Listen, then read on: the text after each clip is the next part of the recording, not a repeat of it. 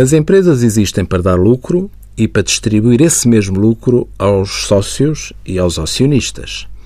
A remuneração do capital próprio de uma sociedade, seja ela por cotas ou seja ela anónima, é a distribuição dos lucros ou dividendos com uma deliberação tomada em Assembleia Geral de Sócios ou Acionistas.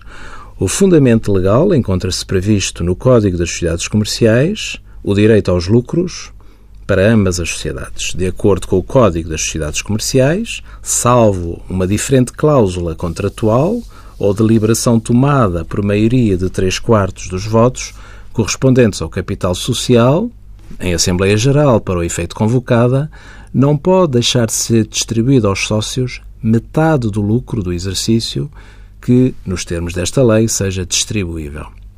O crédito do sócio à sua parte dos lucros vence decorridos 30 dias sobre a deliberação, salvo diferimento consentido pelo próprio sócio, os sócios podem, contudo, deliberar com fundamento em situação excepcional da sociedade a extensão daquele prazo até mais 60 dias. Se, pelo contrato de sociedade, os gerentes ou fiscais tiverem direito a uma participação nos lucros, esta só pode ser paga depois postos a pagamento os lucros dos sócios. Não podem ser distribuídos os lucros do exercício que sejam necessários para cobrir prejuízos transitados ou para formar ou reconstituir reservas impostas pela lei ou pelo contrato de sociedade.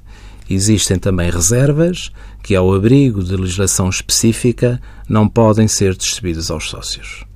Envie as suas dúvidas para conselhofiscal.tsf.occ.pt.